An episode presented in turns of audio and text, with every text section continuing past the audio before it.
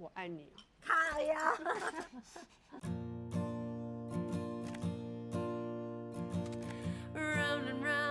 大家好，我们现在终于进入到金马的最佳影片的分析了。因为郑医师最近终于去看了那个《消失的情人节》，果然就符合这个 哎、欸、这个中年男子的粉红泡泡的欲望。因为他看完的解读跟麦嫂是完全不一样的。我就是一个对爱情失去幻想，然后就会觉得说，这现实社会怎么可能会有这样子的神话故事？实在是锵到不行。其实是麦嫂的解读跟我们其他人不一样。哦，对，反正我就是完全不会渴望这种事情的人。然后我那时候看完之后，我就觉得。天哪，一定不是我想象的这样子的吧？然后呢，我们还是看那种映后场，因为我跟卢卡是同一场，就好想要问导演一些特定的问题，可是在座全部眼睛都放星星，后来我就没问了，我就觉得好可惜，我没有把握机会去问导演的创作理念。但是呢，我们现在先问一下那个新来乍到，才刚看完这个《消失情人节》的郑医师，你的感想如何？你说哪部分？都可以啊。你觉得整部电影你最喜欢的桥段是有哪些？我我要承认，我看到这部电影看到最后，我跟着男主角一起哭了。哎呦我的天哪！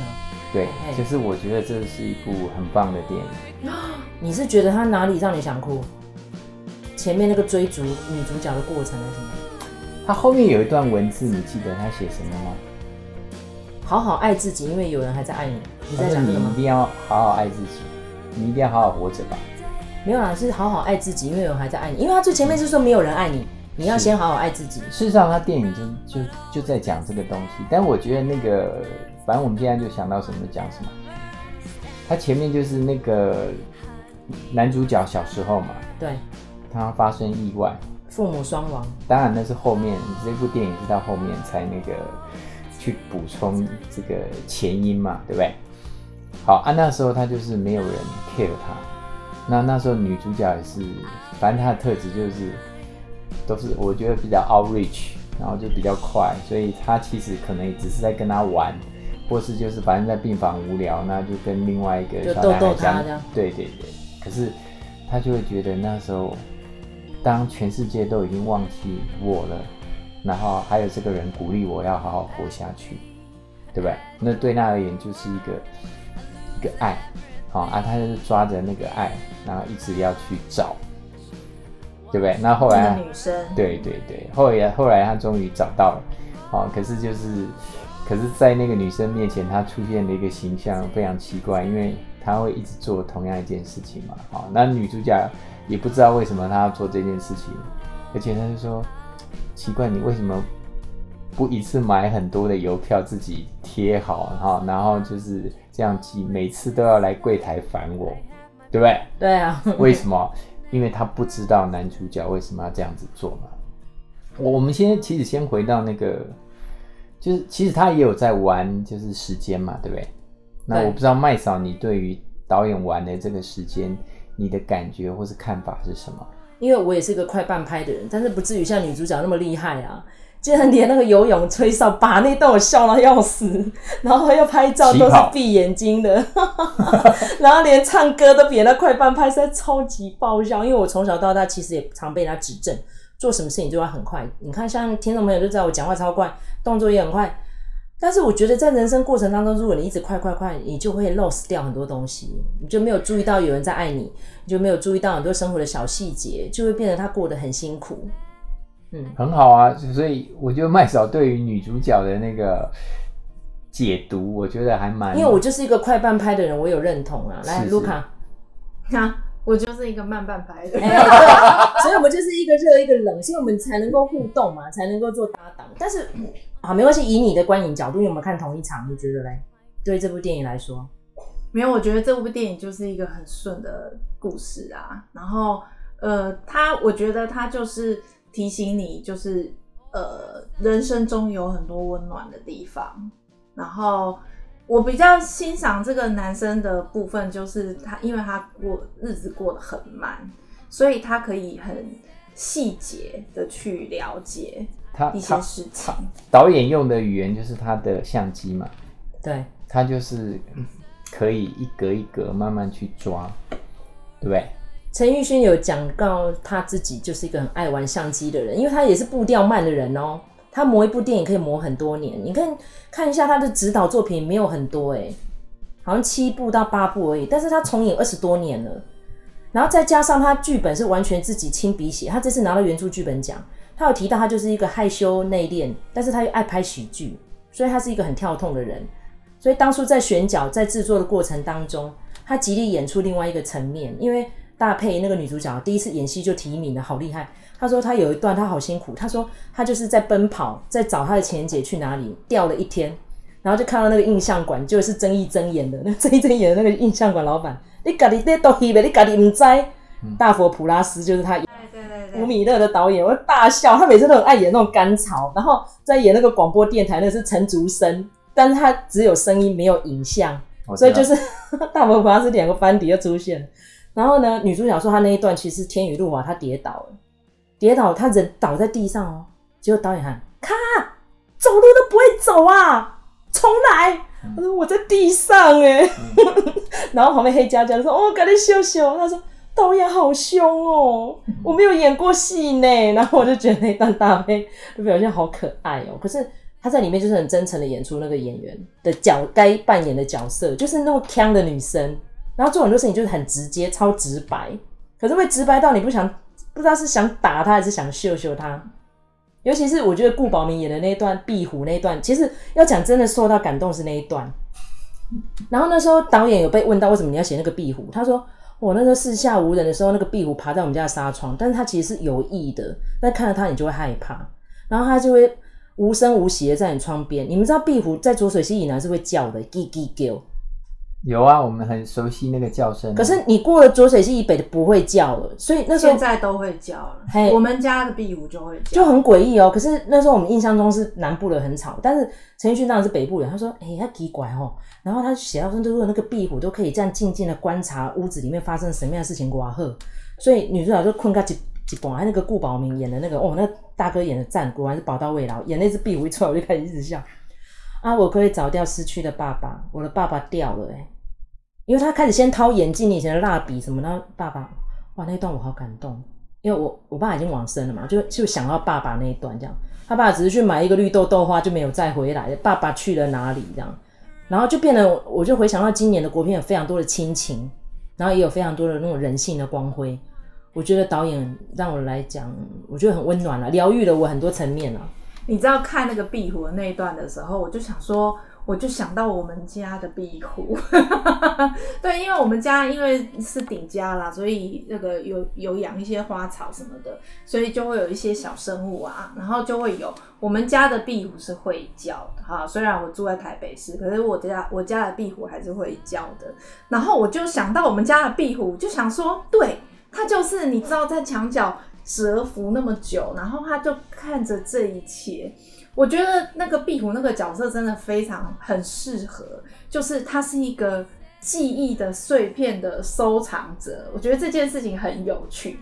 那刚才回应到那个刚才麦嫂你说的，就是陈玉勋本身是一个呃比较慢动作的人，是比较慢磨呃就是慢工细细钝的一个人。那他其实也有讲到说，这个呃大家有没有注意到，他们其实好像不太用手机。因为这个剧本其实是十几年前的剧本，就已经有这个故事架构了，然后只是他现在就是多年以后重新再把这个东西拿出来做，那你就可以看出这个故事虽然那个主角是一个慢半哎快半拍的女生。可是其实这整个故事是酝酿了很久的一个一个一个东西，所以才会就是说酝酿了很久，对不对？然后他到了最后的那个结尾，就给你一个回忆杀，非常可怕，然后大家瞬间爆雷。那因为其实我在里面看到一个 bug，说如果真的不是大家都停止了，怎么有办法车子这样开到东石，然后还可以玩一整个下午，然后回来还是同一天呢、啊？他那个车速要开多快，而且他开的是一个公车，哎，又不是多快速的跑车。好，但是那一段很浪漫，真的那一段，因为女主角是整个冰封住了，所以她要摆姿势啊，是不是？好可爱。终于有张，终于有眼睛睁开的照片。哎，那一段很感人。其其实里面有有一个 key word，它其实有讲。那我觉得这也是电影里面一个很重要的核心。那个我记得是广播主持人讲的。他说：“所有的爱情都是自我催眠。”哦，对，有这句嘛？对不对？有有有，大家记得吗？有有。好，那所以事实上，他其实在讲一个东西。那包括其实，在电影里面很多的场景跟片段，其实都在呈现这个东西。男主角他在那个只有他可以动，然后旁边人都不能动的时候，事实上他就完全的沉浸在自己的爱情的泡泡里面，对，他就自己的幻想里面。那他想要去抓什么东西回来，他过去的遗憾啊，他想要带女主角去做什么事情，这个在现实是不可能发生的。但是所有的爱情都是自我催眠，所以在这个电影。就是制造的这个 magic 里面让他实现了，好，但是，呃，但是他其实又讲到一个东西，就是你那个遗失的片段对我们而言有多有时候就是一种遗憾，好，那这部电影事实上他试图的在这个电影的 magic 里面去把这个遗憾把它全部填了，对，全部把它抓回来，所以为什么我会跟着？男主角被撞的那一幕，我就知道他没死，我知道他不会死。哦，等一下，等一下，那个爆雷还没有警告，啊、还没有，呃，没有警告大家爆雷。好，好，没关系。你看这个片头应该就在讲本集会有剧透，剧透超多，连壁虎也有一个剧透出来。对啊，啊，但但我觉得就是我们要享受的是这部电影的氛围，还有就是。这个导演讲故事的方式，你觉得那爸爸是不是往生？因为作为一个师父，骑脚踏车载他来，你觉得是不是？我觉得那个还是他内心的一个遗憾。然后，可是那时候女主角是扛住的，所以是男主角帮他填补、啊。我讲简单一点，我讲简单一点，就是大家用我的逻辑去看，然后觉得有没有道理，大家可以再自行判断一下。就是女主角对他而言，就是。他在很小的时候，他就失去了一个他渴望的关爱他的爸爸。不管他表面装的好像有多不在乎，但事实上他就是那一碗豆花，对不对？